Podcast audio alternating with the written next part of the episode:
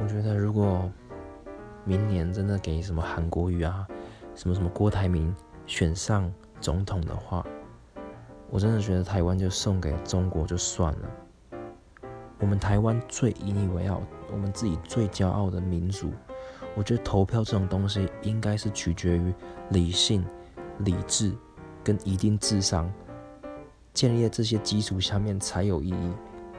那么，如果真的给这些人当总统，就代表我们台湾的选民大部分的智商都堪忧。